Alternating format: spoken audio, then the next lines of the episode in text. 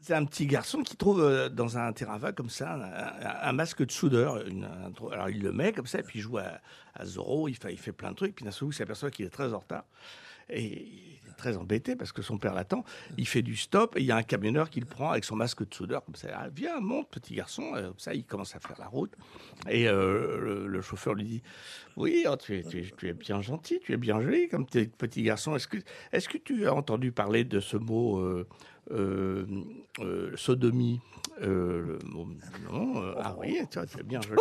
Est-ce que tu as entendu, le, tu as déjà entendu ce petit mot euh, fellation et, euh, et le, le mot lui dit Vous savez, je vous arrête tout de suite, je ne suis pas vraiment soudeur.